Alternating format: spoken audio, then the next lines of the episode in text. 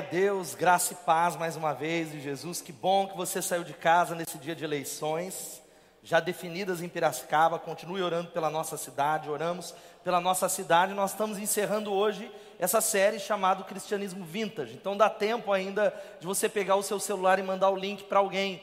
Durante essas quatro semanas, nós falamos sobre o que é ser um cristão. Será que você sabe o que é ser um discípulo de Jesus? Falamos um pouco sobre qual que é o custo do discipulado, as características de um, de um discípulo verdadeiro. E se há, e se falamos de discípulo verdadeiro, é porque existem alguns que não são verdadeiros. E o que mais falamos nesses últimos domingos é que ser cristão não é o que parece. Ser discípulo de Jesus não é talvez aquilo que você pensa. E antes de encerrar a última mensagem da série, eu quero já convidar você para a semana que vem que nós abrimos, no mês de dezembro, a nossa nova série, que é esse tema aí que vai dar um clique, que é uma mesa de Natal. Uma mesa de Natal. Qual é o convite? De você arrumar a mesa, se conectar em família e ouvir sobre o verdadeiro significado de Natal. Quero encorajar você a durante a semana nas redes sociais, convida pessoas para estarem aqui espalhe esse convite, o link e se prepara. E eu tenho convicção que o seu Natal, Natal de 2020, vai ser extraordinário. Através dessas palavras, pessoas terão um encontro com o Senhor na mesa dele, em nome de Jesus. Você pode dizer amém? E hoje eu quero terminar a nossa série falando sobre esse tema: mãos que mudam o mundo. Você pode falar mãos que mudam o mundo? O que é que um discípulo faz? Eu sei que você ficou de pé, se assentou, mas em reverência à palavra de Deus. Eu tenho aprendido desde a minha infância, quando eu me converti, que quando a Bíblia é lida, nós ficamos em pé. E eu convido você, mais uma vez, você que está em casa também, fique em pé, pegue o texto, ouça a palavra, Mateus 25, os versos de 31 a 46. O Evangelho de Mateus, capítulo 25, de 31 a 46. Quem achou diz amém. Diz assim a palavra de Deus, o julgamento das nações. Quando o filho do homem vier em sua glória com todos os anjos, assentar-se-á em seu trono na glória celestial, todas as nações serão reunidas diante dele, e ele separará uma das outras, como o pastor separa as ovelhas dos bodes. Ele colocará as ovelhas à sua direita e os bodes à sua esquerda, então o rei dirá aos que estiverem à sua direita: Venham benditos de meu Pai, recebam como herança o reino que lhes foi preparado desde a criação do mundo. Porque eu tive fome e vocês me deram de comer. Eu tive sede, vocês me deram de beber. Eu fui estrangeiro e vocês me acolheram. Eu necessitei de roupas e vocês me vestiram. Eu estive enfermo e vocês cuidaram de mim. Estive preso e vocês me visitaram. Então os justos lhe responderão: Senhor, quando te vimos com fome, te demos de comer, ou com sede, te demos de beber. Quando te vimos como estrangeiro e te acolhemos, ou necessitado de roupas e te vestimos. Quando te vimos enfermo ou preso e fomos te visitar, o rei responderá: Digo-lhes a verdade, o que vocês fizeram a algum dos meus menores irmãos, a mim o fizeram. Então ele dirá aos que estiverem à sua esquerda: Malditos, apartem-se de mim para o fogo eterno preparado para o diabo e os seus anjos porque eu tive fome e vocês não me deram de comer, eu tive sede e nada me deram para beber, eu fui estrangeiro e vocês não me acolheram, necessitei de roupas e vocês não me vestiram, estive enfermo e preso e vocês não me visitaram. Eles também responderão: Senhor, quando te vimos com fome ou com sede, ou estrangeiro, ou necessitado de roupas, ou enfermo ou preso e não te ajudamos? Ele responderá: Digo-lhes a verdade. E eu quero que você repita comigo: diga assim: o que vocês deixaram de fazer Alguns desses mais pequeninos também a mim deixaram de fazê-lo, e esses irão para o castigo eterno, mas os justos para a vida eterna. Que Deus abençoe a Sua santa palavra, o que deixamos de fazer. Ó Pai, em nome de Jesus. Senhor, como nessa manhã o Senhor falou conosco, o Senhor moveu, o Senhor nos impactou, o Senhor trouxe um teste, o Senhor trouxe algo extraordinário para mexer com a nossa mente para mudar a nossa mentalidade, o paradigma e mudar o nosso coração para irmos em direção à missão. Muda-nos nessa noite, transforma-nos nessa noite, livra-nos, ó Deus, do nosso conforto, da nossa mesmice, tira-nos, ó Deus, talvez da nossa acomodação. Ó Pai, leva-nos em direção à missão, uma igreja em missão, uma igreja servindo aqueles que precisam e muda-nos para todo sempre, para a tua honra e para a tua glória. É o que oramos em nome de Jesus. Amém e amém. Pode se assentar milhões de pessoas no mundo vivem por dia com muito menos do que a maioria de nós pagaríamos por essa garrafa d'água ou por uma lata de refrigerante. O Banco Mundial, eu queria que você guardasse esses dados, ele define pobreza extrema, isso foi atualizado, com pessoas que vivem com menos do que um dólar e 90 centos por dia. Em moeda brasileira, mais ou menos 10 reais ou 9 reais, isso oscila, ou seja, estima-se que mais de 1 bilhão e 400 milhões de pessoas vivam nessa situação. No Brasil são 30 milhões de pessoas, ou talvez até mais, que vivem com menos do que 10 reais, 9 reais por dia. 300, no máximo, quase 300 reais por mês. Será que a vida vale só 10 reais? A vida tem um preço. Quanto é que a vida está valendo para você e para mim? Qual é o valor da vida? Essas perguntas precisam ser feitas por cada um de nós que estamos nesse auditório. A pergunta que é a nossa tendência nessa hora é ficar constrangido, eu espero que seja assim, a vida reduzida a um pouco mais do que cinco reais, a vida é reduzida ao quê?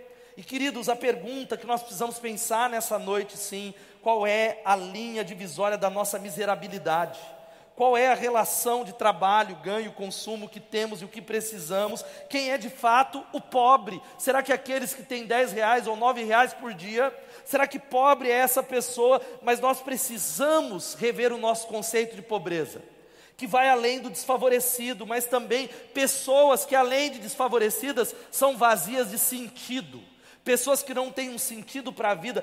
Pobre é todo aquele que não vive a esfera do sentido, ou seja, vivem vidas sem significado, sem propósito. Quem de fato é pobre nessa dimensão? E esse número aumenta muito mais. São os ricos presos, os condomínios fechados, mas sem significado, sem propósito. Quem é o pobre na parábola, que não é o meu texto do jovem rico, você se lembra? Jesus olha para ele, ele diz: O que me falta para herdar a vida eterna? Jesus fala sobre os mandamentos, ele diz: Eu tenho guardado tudo isso. E Jesus volta para ele e diz: Vende tudo que você tem, dá aos pobres e segue-me. E ele vai embora triste, porque ele não consegue, porque ele tinha muitas riquezas. Jesus talvez tivesse dito assim para ele: tantas pessoas vivendo com menos do que nove reais por dia, e você, jovem rico, tem mais e tem além do que é o necessário. A vida delas vale muito, a sua também. Divida com eles aquilo que você tem. Ele não aceitou e foi embora ricamente pobre.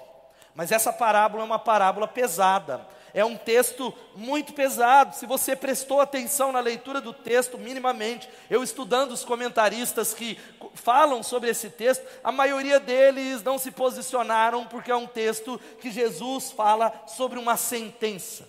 Ele emite uma sentença. Ele diz que no dia do julgamento de todas as nações, porque ele virá para julgar, por mais que a nossa sociedade diz viva do jeito que você quiser, haverá um julgamento, não haverá rico, pobre, branco, negro, não haverá classe social, haverá apenas dois grupos. Os que estarão à direita, chamados ovelhas, e os que estarão à esquerda, que são chamados de bodes. E Jesus está falando que a base da nossa conversão. Ele começa a dizer que aqueles que são verdadeiramente cristãos, discípulos, que foram transformados, eles realizam algumas coisas, porque a marca dos salvos é o amor aos excluídos. Repita comigo isso que vai aparecer. Você vai me seguindo aí, Paulo, que eu vou falando. Vamos lá? A marca é o amor aos excluídos. Jesus não está dizendo que quem faz essas obras é salvo. Jesus não está dizendo, como diz algumas religiões, que fora da caridade não há salvação. Não é isso que o Evangelho expressa. A salvação é única exclusivamente pela fé nele. Mas a fé que transforma, ela tem um sinal visível, que são as boas obras. Aquele que é transformado, esta é a marca daquele que ama Jesus. E o fato, nós precisamos entender que a fé vivente, verdadeira, sempre vem acompanhada. E conversão a Jesus significa servir os excluídos, servir, sinalizar um novo reino, sinalizar que Jesus ele veio, de que Jesus ele muda o coração de alguém, ele aumenta o coração de alguém que estende a mão, cura, alimenta, veste aqueles que talvez estão sem roupa, visita aqueles que estão doentes como um sinal da transformação.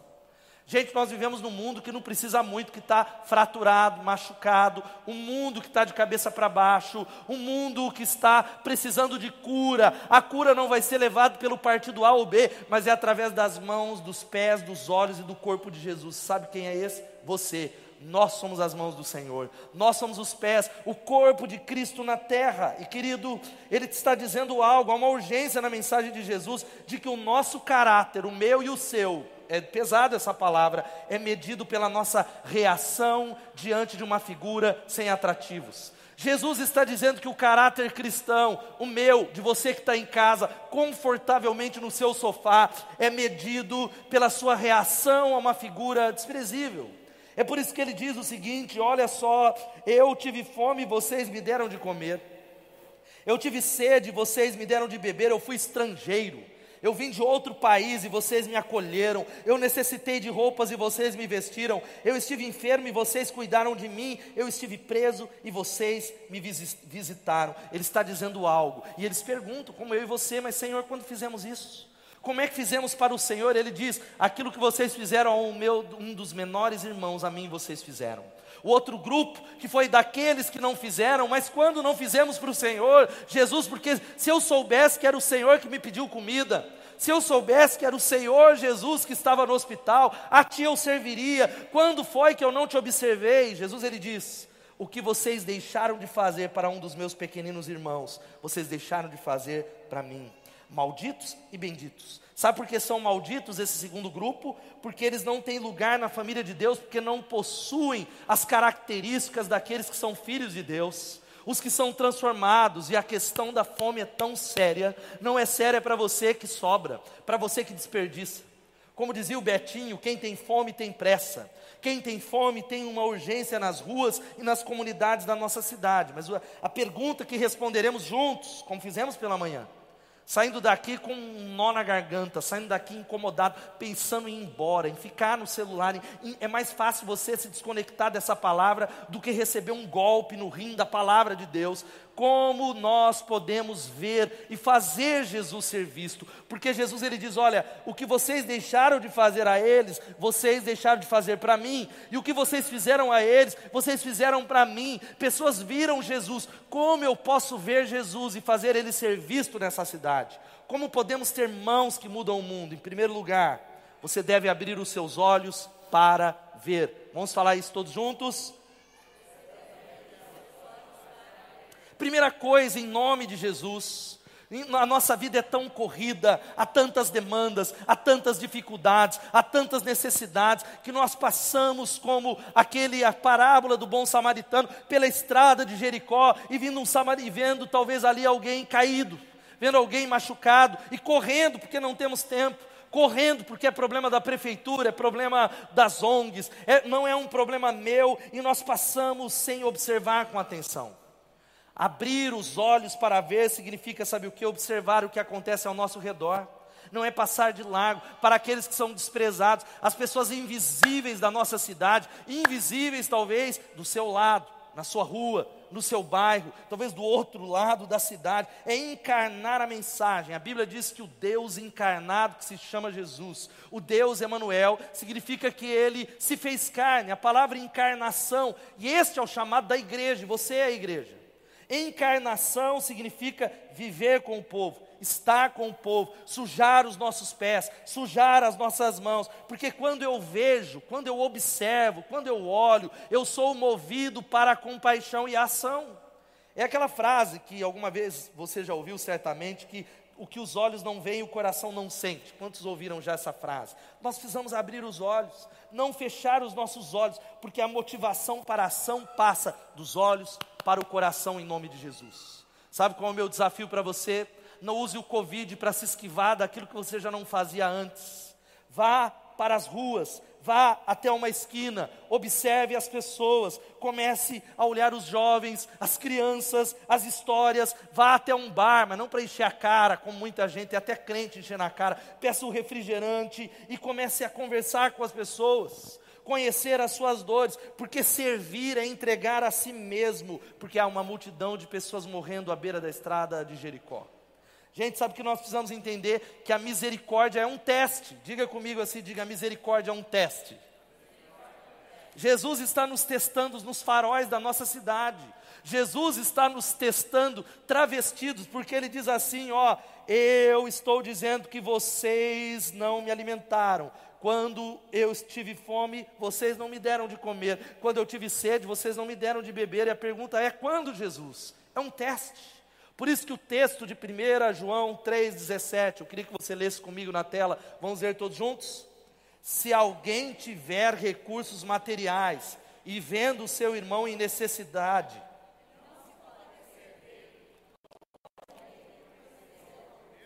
Como pode? Está falando o apóstolo João, porque quem vê uma necessidade deve satisfazê-las, por isso que é mais fácil fechar os olhos. Passar de largo e pular alguém na estrada de Jericó e dizer não é problema meu, porque eu não sei nem o que fazer. Eu não sei nem por onde começar, eu não sei como tocar. O amor verdadeiro de Jesus enxerga a necessidade real. Jesus está dizendo para mim e para você, e foi para mim essa palavra, Ele está dizendo: Eu sou aquele garoto que bate na janela do seu carro no farol, e a maneira de me tratar revela quem você é de verdade. Eu sou aquela sem teto na sua escada, e a maneira de tratá-la revela quem você é de verdade.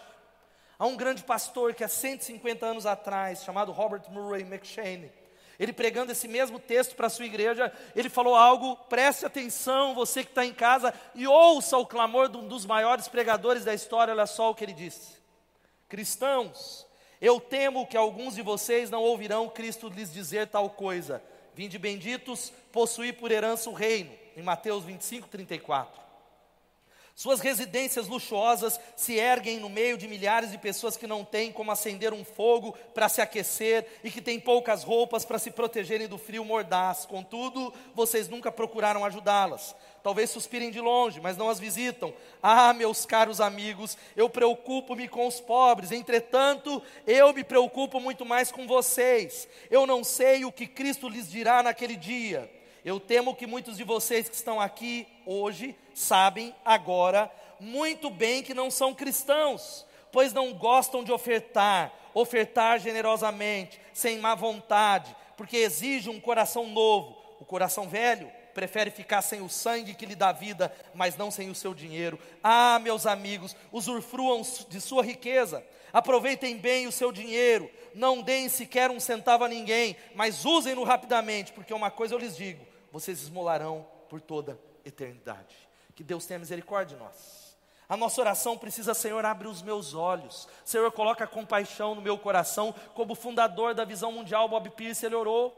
Ele inicia uma das maiores entidades de de cuidado para com crianças do mundo todo, uma das mais excelentes. Na China, quando uma viúva com alguns filhos pede um dinheiro, ele tem pouco dinheiro, ele entrega e ele faz essa oração: que o meu coração se quebrante pelas coisas que quebrantam o coração de Deus. Que o meu coração seja quebrantado, abra os meus olhos através da tua palavra, porque, gente, a motivação para o serviço tem que ser o amor de Deus. E eu digo para vocês que existem ONGs, religiões, partidos políticos, a sociedade precisa se engajar e fazer mais, mas quem de verdade faz algo que transcende, quem de verdade precisa ser mãos que transformam o mundo é a igreja de Jesus. Quem pode dar um glória a Deus? Porque se a igreja, e a igreja é você, não tem o coração tocado por aqueles que são marginalizados, nós não servimos. E, gente, hoje pela manhã não é uma condenação. Eu falo com muito temor no meu coração que são poucas as igrejas que servem esse grupo. São poucas as igrejas que estão sujando as mãos, são poucas as igrejas que estão incluindo, acolhendo, amando Cristo, amando Jesus, porque compaixão é sofrer com as pessoas é chorar com as pessoas, é espalhar a boa nova, porque são pessoas bondosas praticando os atos de bondade por toda a cidade. Quantos estão entendendo? Digam amém. Você já parou para pensar a revolução que será quando você sair sinalizando o reino, fazendo pouco que você pode, abrindo seus olhos, tocando pessoas, lutando pela justiça, dividindo aquilo que você tem? Este é o mandamento do Senhor em nome de Jesus. Por quê? A face de Jesus é a face dos rejeitados, esquecidos. Fazer aos rejeitados é fazer a Jesus. A face de Jesus é visto ali. E a pergunta para você é: o que é que você tem visto? O que a sua célula tem visto? O que o seu ministério tem visto? O que a sua família tem visto? Qual é e o que é que nós precisamos fazer? A segunda, sabe qual é o segundo conselho? Treine os seus ouvidos para ouvir. Vamos falar isso? O grito das crianças, a dor dos marginalizados, dos enfermos, para servirmos as pessoas, nós precisamos ouvir as pessoas. Nós precisamos não simplesmente fazer campanha de Natal, e tudo isso é muito válido, mas chegar aqui e entregar uma cesta básica e não saber que aquele que recebe uma cesta básica tem uma história, tem um nome, tem dores, ele necessita ser curado por Jesus, ele precisa ser tocado para a honra e para a glória do Senhor. As pessoas precisam ver que nós temos interesse nelas. Quem pode dizer amém? Não é dar algo com interesse de dizer, ó, para desencargo da consciência, servir um projeto que afinal de contas eu preciso servir. Não, não. É amar todas as pessoas. É amar aqueles que têm dificuldades mentais. E a gente tem impaciência, e a gente foge de pessoas problemáticas porque não entendemos o amor de Jesus. Eu não sei se você sabia, mas no Brasil há pelo menos 2 milhões e 500 mil pessoas com problemas mentais permanentes. 82% delas são pobres. Há uma relação estreita entre problemas mentais, psicológicos e pobreza. A pobreza, a pobreza de tanta gente que tem muito menos do que você. Quando foi a última vez que você ouviu alguém? Que você parou para perguntar o nome daquele garoto que não sai da porta do seu apartamento? Que você procurou saber a história dele? Nós só servimos quando nós ouvimos o grito das pessoas, a dor das pessoas quando nós entendemos que há ali um ser humano que foi criado à imagem e à semelhança de Deus, que Jesus morreu na cruz por ele, que ele precisa ser transformado. Agora, sabe por que, que a gente não ouve? Porque a gente está preocupado com o que a gente vai fazer depois do culto. A gente está preocupado qual é o próximo é, destino de viagem da minha família, quando é que eu vou trocar de tênis, quando eu vou trocar de celular, e nós desenvolvemos o que os psicólogos americanos chamam de fala de pobre. Sabe o que é fala de pobre? É reclamar de barriga cheia, é falar, ah, porque eu não tenho, mas você entendeu o que é a faixa da pobreza? Nós precisamos aprender a dar graças pelo que nós temos e não reclamar pelo que nós não temos. A gratidão muda, muda o óculos, muda a vida. É aquela frase que eu já falei muitas vezes. Eu reclamava que eu não tinha sapatos, até que eu encontrei um homem que não tinha pés. O amor cristão é a marca de um verdadeiro discípulo. O texto vai falando dos bodes. Sabe quem são os bodes? À direita, as ovelhas e os filhos que serviram. À esquerda, aqueles que, como eu e você, talvez perguntem, mas Senhor, quando eu deixei? E aí Jesus diz: o que vocês deixaram de fazer.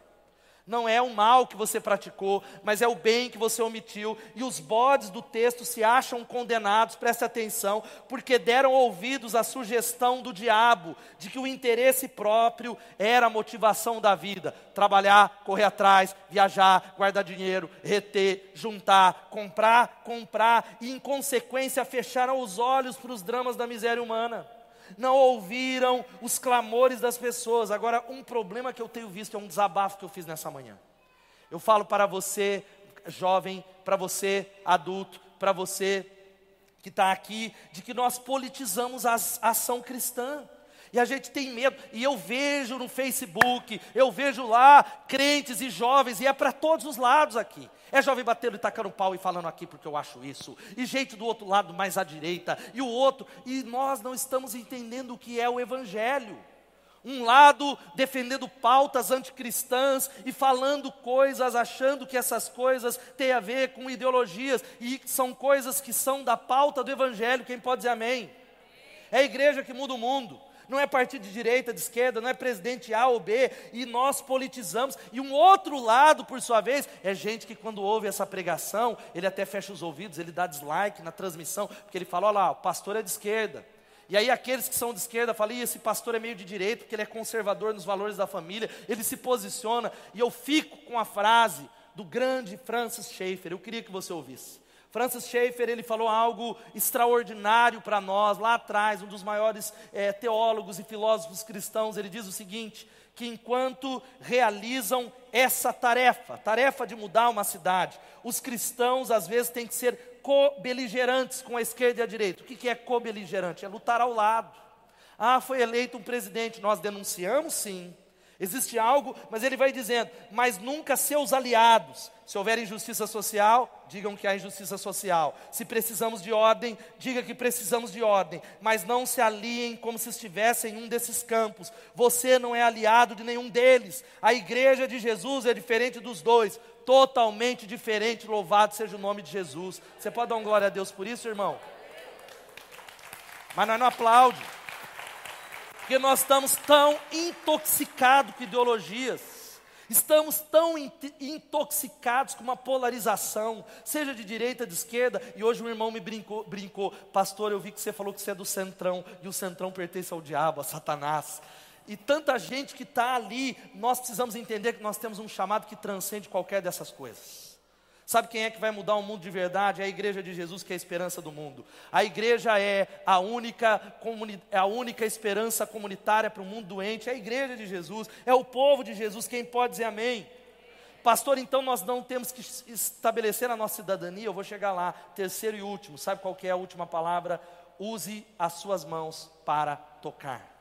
Abra, o seu, abra os seus olhos para ver o treine os seus ouvidos para ouvir e use as suas mãos. Pastor, agora é o Covid, eu não posso tocar. É óbvio que isso não é literal. Use as suas mãos para tocar. Quem pode dizer amém? A motivação passa dos olhos para o coração e daí para as mãos. Olhe para as suas mãos um minuto, você que está em cacete, levante as palmas das suas mãos, olha de verdade para as suas mãos. As mãos, as mãos que são usadas, elas expressam emoções, com elas nós podemos abraçar, abençoar, tocar, doar, mas também podemos ferir, dividir, machucar as pessoas. Mãos que recebem e não ofertam. E é por isso que Jesus ele vai dizendo que olha a palavra poderosa que eu tive fome e vocês me deram de comer. Eu tive sede e vocês me deram de beber. Eu fui estrangeiro e vocês me acolheram. Eu necessitei de roupas e vocês me vestiram. Eu estive enfermo e vocês cuidaram de mim, diz o Senhor. Quem pode dizer amém? Ele está dizendo que suprir necessidades é colocar a mão no bolso, é doar, é se levantar, é dizer: Eis-me aqui, aqui, Senhor. E Ele está falando algo extraordinário para nós. Sabe essa palavra da polarização da igreja? Nós precisamos nos arrepender nessa noite. Eu tenho visto dois extremos crentes de direita defendendo pautas que não são do Evangelho, porque ele acha que o Evangelho é de direita, e crentes de esquerda defendendo pautas que não têm a ver com o Evangelho, que são contrárias à pauta cristã. Sabe qual é o problema que está faltando para nós? Cosmovisão cristã, Bíblia, uma visão do reino que transcende essa terra, uma visão. Agora olha aqui para mim, Deus nos chama, e Ele chama, quantos são discípulos de Jesus? Digam amém. amém. Ele nos chama a termos sede de justiça. Ele vai dizendo que bem-aventurados que têm fome e sede de justiça, porque eles serão satisfeitos. Ele nos chama a realizar as obras de justiça por toda a cidade, sinalizando agora ele também põe um parênteses: aquele que realiza a mão direita não saiba a esquerda. Toma muito cuidado para quando você fazer qualquer coisa na área da justiça, você não colocar e se promover. Jesus falou: você já recebeu o galardão. Se você toca trombeta para você, você recebeu o galardão. Mas justiça, preste atenção, eu queria muito que você guardasse isso. Eu queria muito que você entendesse isso. Existem dois significados de praticar a justiça. Coloca para mim, Paulo, de se fazer justiça na Bíblia. Primeiro se chama, diga, justiça fundamental. O segundo é, diga, reparar a justiça. Sabe o que é justiça fundamental? É dar às pessoas tratamento justo, igual, independente da sua condição racial, social e econômica. É a luta contra o racismo, foi roubado pela, por essa questão ideológica, mas é uma pauta da igreja. A luta para olhar e dizer: todos os homens são iguais. Todos são iguais, porque foram criados à imagem e semelhança de Deus, é pauta do Evangelho. Quem pode dar um glória a Deus? Se Fulano ou Beltrano está usando, é problema dele, mas justiça fundamental é dar acesso às pessoas a um julgamento justo, a educação, a alimentação, a emprego, para que as crianças sejam tenham total acesso igual, justiça, mas existe o outro termo que é reparar a justiça. Sabe o que, que é isso? É acertar as coisas para aqueles que estão sendo explorados porque existem uma multidão de pessoas abaixo da linha de pobreza. Existe uma multidão de pessoas que não têm acesso a emprego. Existe uma multidão de pessoas, por mais que você ache, não, mentira. Uma multidão de pessoas que são invisíveis, que nem sabem onde encontrar o benefício. Você sabia disso? Pessoas que não receberam, não recebem Bolsa Família, não recebem o benefício do governo, porque elas dizem: Eu não sei como fazer. Eu não tenho um celular, eu nem sei ler, eu nem sabia que eu tinha esse direito. E preste atenção: se todos nós estivéssemos vivendo uma vida de justiça fundamental e generosidade, sabe o que? Doando, amando, repartindo, não haveria necessidade de retificar ou reparar a justiça. Mas essa necessidade existe. Assim Deus está falando assim para a gente: vamos praticar a justiça em nome de Jesus. Praticar a justiça para o quarteto da vulnerabilidade. Você já ouviu falar do quarteto da vulnerabilidade na Bíblia? O quarteto da vulnerabilidade é aquele que Jesus diz: Eu sou o protetor desse grupo. E a Bíblia ela fala de alguns grupos que é viúvas, órfãos, o estrangeiro e o pobre. Repita comigo e diga: viúva, órfão, estrangeiro e o pobre. Sabe o que significa, gente? Que nós precisamos defender essas pessoas perante a lei e compartilhar os nossos bens. Talvez você diz, pastor, mas eu ganho pouco, mas há alguém que ganha menos. Pastor, eu não tenho dinheiro, eu estou fazendo isso, mas todos nós, não há ninguém tão pobre que talvez entre nós aqui que não podemos doar alguma coisa e abençoar alguém de alguma maneira que podemos de alguma maneira impactar e sinalizar o reino de Deus, porque omitir isso significa semear injustiça. Gente, esse texto está falando que a condenação do grupo que não viu a Jesus, Jesus está dizendo: sabe como é que vocês estão sendo condenados? Por causa do que vocês deixaram de fazer. Não é o bem que talvez você praticou, ou o mal que você fez, mas o que vocês deixaram de fazer. Veja só dois textos que falam da omissão que nós temos. Eu quero pedir para o Paulo colocar. Primeiro, o Provérbios 21, 7. Leia comigo, vamos ler. A violência.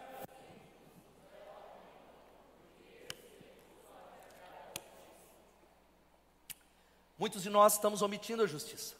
Não dividindo. Um outro texto, coloca para mim, Paulo. Provérbios 22, 8 diz, vamos ler todos juntos? Quem semeia a injustiça, colhe a maldade, o castigo da sua arrogância será completo. Sabe o que está dizendo aqui? Que nós precisamos não omitir a justiça e dizer, Deus, eu, eu não tenho tanto acesso, mas eu quero de alguma maneira contribuir, servir, abraçar, amar. Essa campanha de Natal vem para viabilizar e nos ajudar coletivamente a mudar a nossa cidade de alguma maneira. Quem pode dar um glória a Deus? Colocar um acesso colocar algo dizendo como corpo, juntos nós podemos fazer alguma coisa, e isso significa defender as causas daqueles que não têm voz. Querido, sabe o que é influência? Hoje pela manhã eu falei: influência é ser uma voz para aqueles que não têm voz. Nada contra quem é digital influencer. Tem um monte de digital influencer gospel na nossa igreja, e legal, legal demais, mas não vale nada, não é nada, se você tem uma voz que não defende aqueles que não têm voz. É olhar mais ou menos, eu vou usar aqui como exemplo Tote. O Tote não tem voz, ele é invisível e eu tenho uma voz. Ser influente é usar a minha voz para dar voz a ele. É para dar acesso a ele. É o texto que eu queria que você memorizasse. Nós vamos ler juntos como uma declaração. Coloca Paulo. Aqui vamos ler todos juntos. Erga a voz em favor dos que não podem defender-se seja o defensor de todos os desamparados, erga a voz e julgue com justiça, defenda os direitos dos pobres e dos necessitados. Louvado seja o nome de Jesus. E o nosso serviço tem três dimensões: primeiro, assistência, que é o que a gente faz aqui na Basque. É dar uma cesta básica, é amar, porque quem tem fome, tem muita gente que fala, pastor, a gente não pode ficar dando cesta básica, porque vai continuar é, perpetuando a pobreza. Eu quero dizer para você que se eu tivesse fome, eu viria a uma igreja pegar uma cesta básica se os meus filhos estivessem chorando de fome. Então é um primeiro, mas depois há o que? Desenvolvimento. Quer ensinar essas pessoas a pescarem o peixe, ensinarem essas pessoas a terem dignidade, mas há um terceiro caminho que é a minha oração sobre essa igreja: reforma social. Diga reforma social. Sabe o que é reforma social? Deus quer levantar aqui advogados, gente que vai se levantar para mudar as leis que talvez estão contra aqueles que não têm direito, gente que vai para a área da educação para mudar a realidade dessa cidade, gente que vai para as mais variadas áreas, para a área médica, para a área talvez das artes, mudando as áreas de influência, sendo mãos que mudam o mundo. Quem está entendendo, diga amém. Nesse quadro de julgamento não é tanto a prática positiva do mal, que evoca a censura do Senhor, mas a completa negligência da prática do bem. Os pecados de omissão têm que ser aquilo que nós devemos nos arrepender nessa noite. Essa parábola, sabe que ela mostra a necessidade de transformarmos o nosso blá blá blá religioso em prática. Chega! Eu fico vendo discussões no Facebook, eu, me, eu não me controlo, não, não tenho nem vontade de responder sério. Eu sei que tem um monte de gente, falei para Elô, que rede social é potestade. Por que potestade? Tem poder sobre nós, assim como dinheiro. E eu falo porque é um monte de gente, você tem que passar dessa fase. Ai, eu tenho uma raiva. Pode confessar, quem tem raiva aqui, levanta a mão, às vezes você quer dar, dar umas respostas na rede social. Fala a verdade. Não é pecado, você vai confessar a confessionário.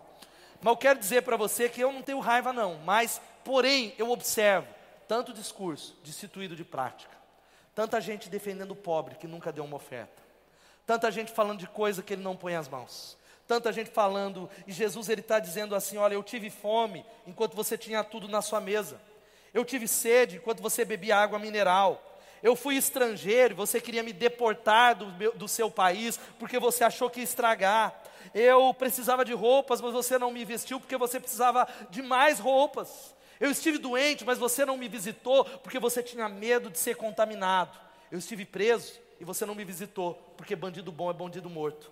Você não me visitou porque você acredita nessa balela que não é bíblica, ele está lá porque ele mereceu. E Jesus está dizendo: pelo fato de não fazermos isso, nós não reconhecemos o Senhor. A realidade da fé que salva, ela é visível. Essa é a nossa campanha em nome de Jesus. Você pode dizer amém?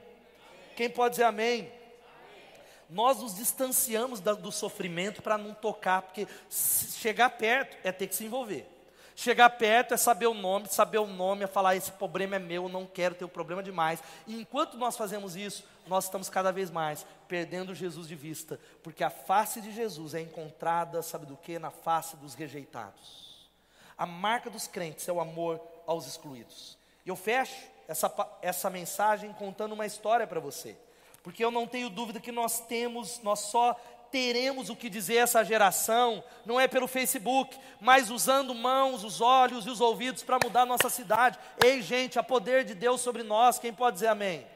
E eu fecho contando essa história para você.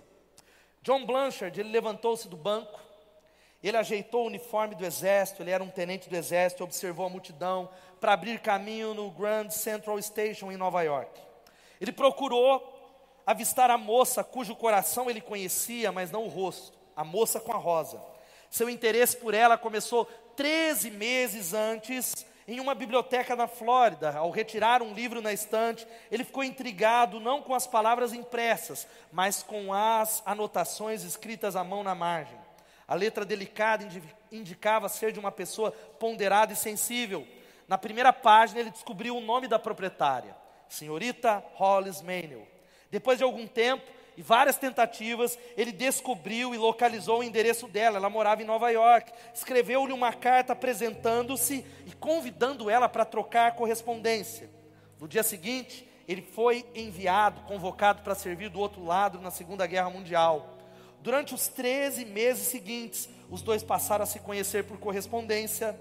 Cada carta era uma semente caindo num coração fértil, florescia um romance.